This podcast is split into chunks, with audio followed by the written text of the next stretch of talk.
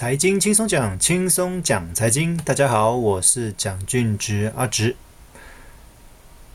俄罗斯跟乌克兰的战争在持续延烧当中，那接下来的影响也蛮大的，尤其是通膨这一块。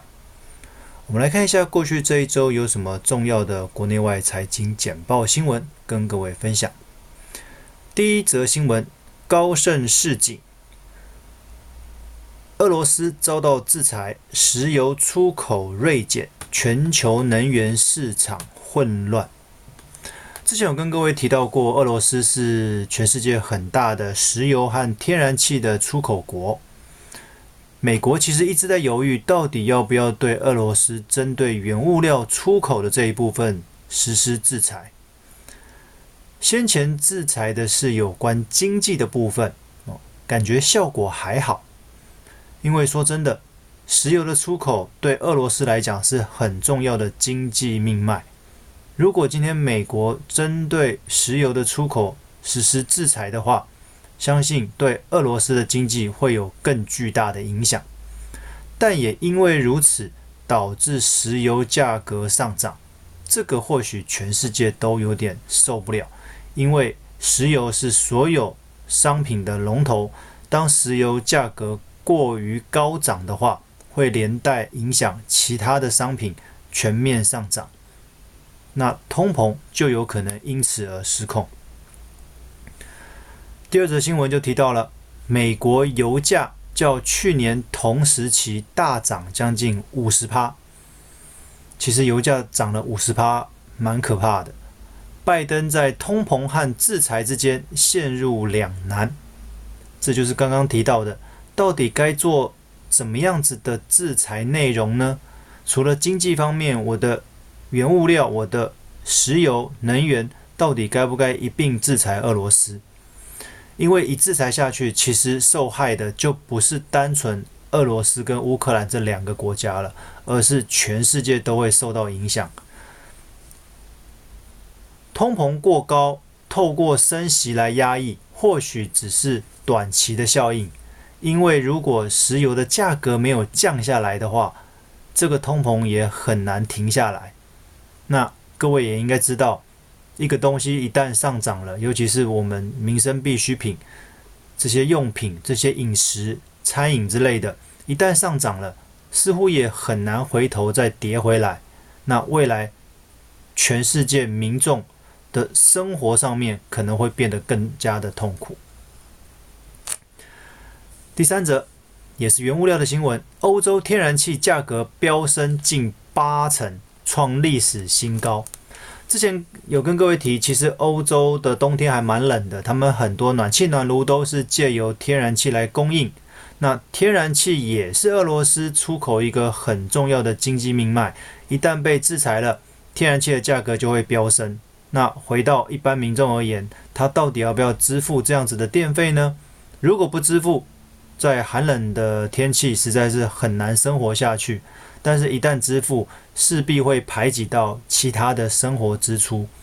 所以，刚刚才会提到，这已经不是单纯两个国家的战争，而是全世界全面的参战。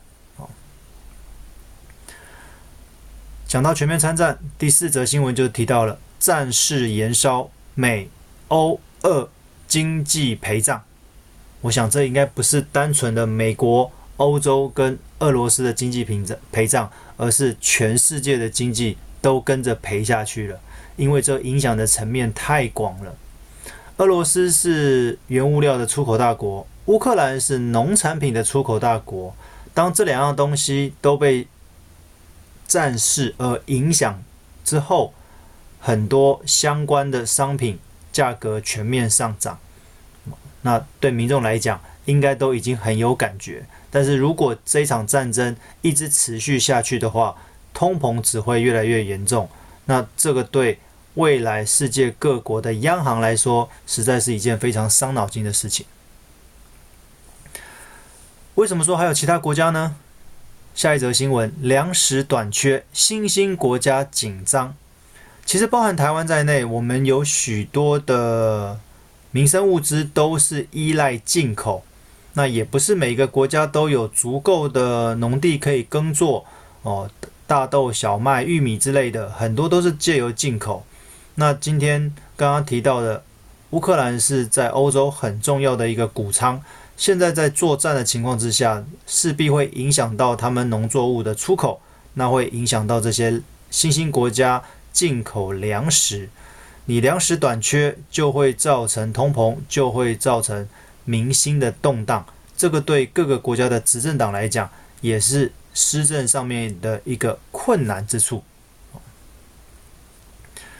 回到台湾，认列俄罗斯债券亏损，国泰人寿开第一枪。哦，其实过去这一两个礼拜，各位可能在新闻上面都会看到，我们台湾有很多金控都有买到俄罗斯的债券。哦。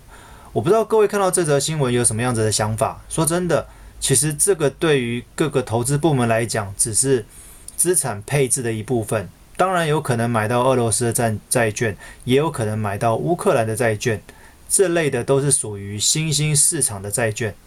如果各位民众也在投资高收益债券的话，里面当然也有这两个国家的债券存在。哦，所以这个并不是说投资上面的误判，或者是。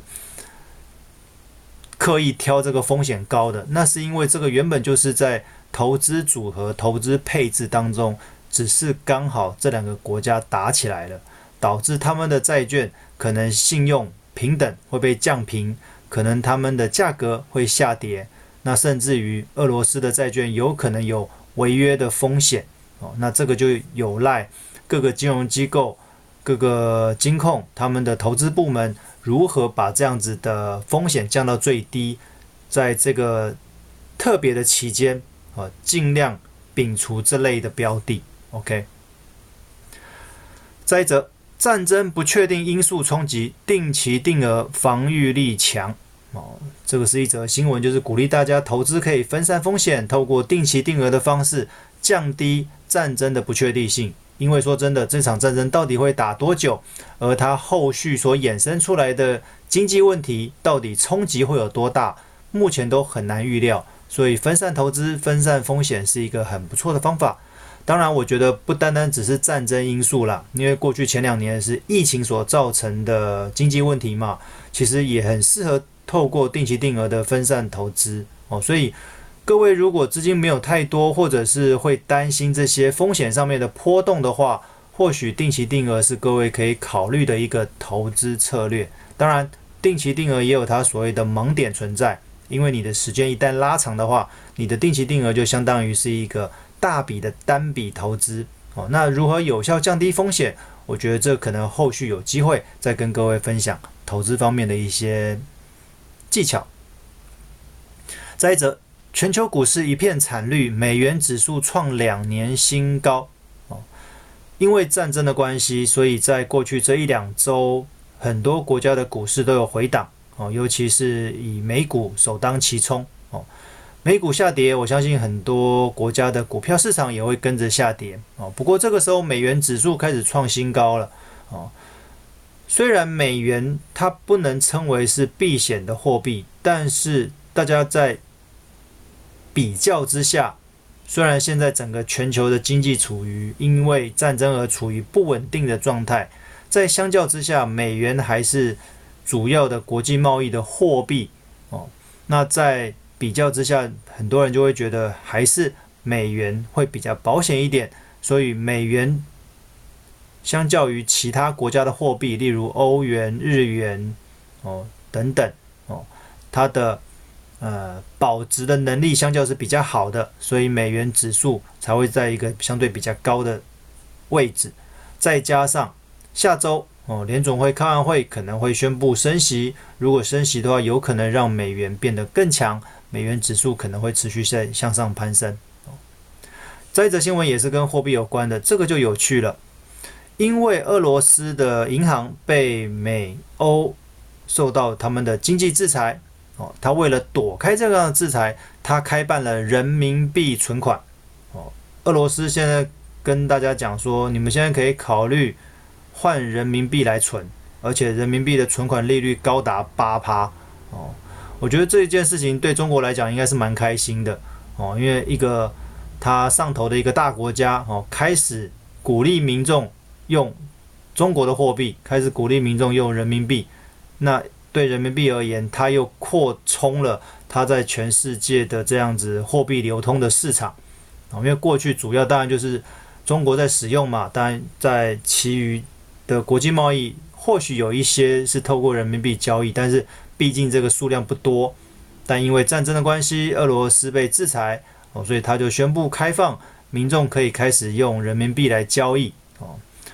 当然，这样子的政策能够实施多久？是在这个战争期间呢，还是之后都一并开放啊？我觉得这要看俄罗斯那边的态度，那同时也要看中国那边有没有什么想法哦。因为如果突然那么大量的一个民众或者是一个区域开始使用人民币的话，哦，那对中国人民币这边的市场汇率有没有什么其他方面的影响？这个我们后续要持续追踪。